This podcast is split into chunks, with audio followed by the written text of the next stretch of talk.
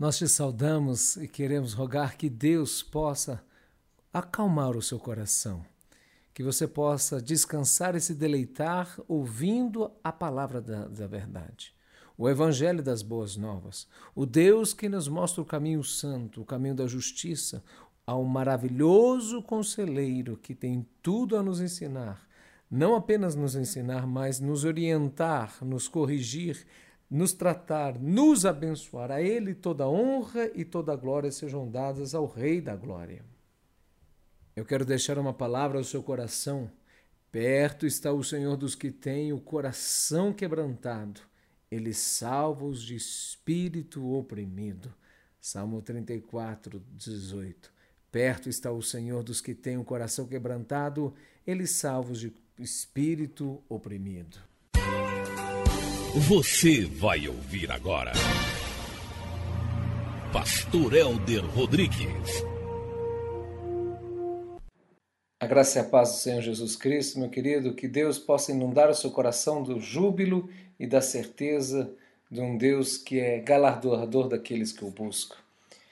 Em 1 Coríntios, no capítulo 1, verso 18, diz: A mensagem da cruz é loucura para os que estão perecendo, mas para nós, estamos sendo salvos, é poder de Deus.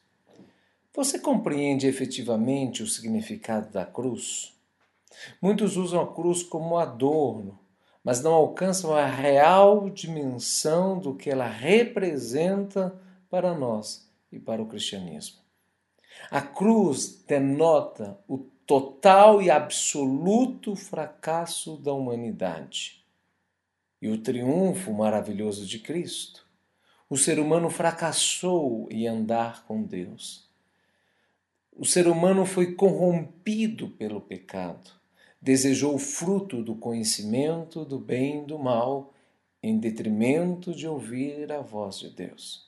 Adão foi o nosso primeiro representante e foi derrotado pela velha serpente, Satanás, de modo que o pecado entrou no mundo com consequências tenebrosas, a própria morte. Paulo é enfático em dizer que todos pecaram, estão destituídos da glória de Deus. Romanos 3, 23. A Bíblia nos ensina que nós estávamos mortos nos nossos próprios delitos e pecados. Assim, meus queridos ouvintes, entenda e abra o seu entendimento que, de fato, quando olharmos para a cruz, o símbolo, você precisa entender que ela revela o total fracasso da humanidade em seguir os preceitos de Deus e andar nos caminhos do Senhor e, de fato, o homem ele é destituído da glória e da bondade de Deus porque desobedeceu e desonrou o nosso Senhor. Assim, meus amados, mas se por um lado mostra o total fracasso do homem, por outro revela a grandeza deste Deus que triunfou na cruz do Calvário. Triunfou porque ninguém tirou a sua vida. Ele, o próprio Cristo, entregou. Ele veio para uma causa, por uma grande missão. E nesta causa, nesta missão, ele cumpriu cabalmente o seu chamado, a sua vocação. Se o primeiro Adão desobedece, o segundo Adão, Jesus Cristo, obedece cabalmente, absolutamente, todos os preceitos da palavra de Deus. Ele veio para cumprir a palavra. Então, ele triunfa porque ninguém tira a vida de Cristo, ele dá deliberadamente. pode parecer um ato de, de, de derrota, de fracasso, mas foi o triunfo porque, por meio dele, por meio dele, ele é o Cordeiro de Deus que tirou os pecados do mundo. Então a cruz revela este fracasso absoluto da humanidade e o triunfo maravilhoso de Cristo, mas também revela as consequências nefastas do pecado e o amor escandaloso de Cristo. A ação mais nefasta da humanidade é o pecado. Isso é tão sério, isso é tão sério que incontáveis animais do Antigo Testamento foram mortos para ensinar o homem a terrível consequência de ferir a lei de Deus. É pelo derramamento de sangue que vinha o perdão dos pecados.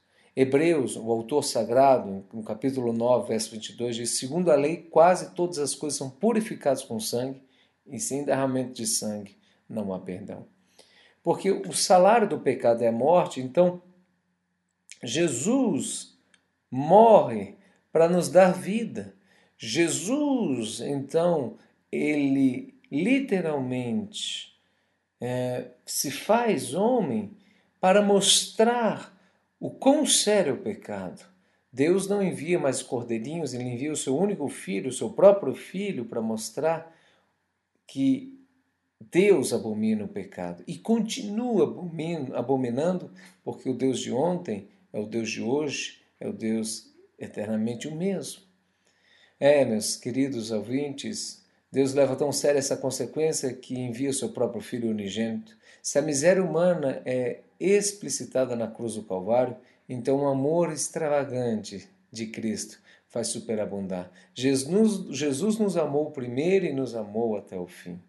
Assim, quando nós olharmos a cruz, eu queria que tivesse isso no seu coração, que a cruz representa o total fracasso da humanidade e o triunfo maravilhoso de Cristo, a total consequência nefasta do pecado, mas o amor extravagante e escandaloso do nosso Deus, que nos amou até o fim.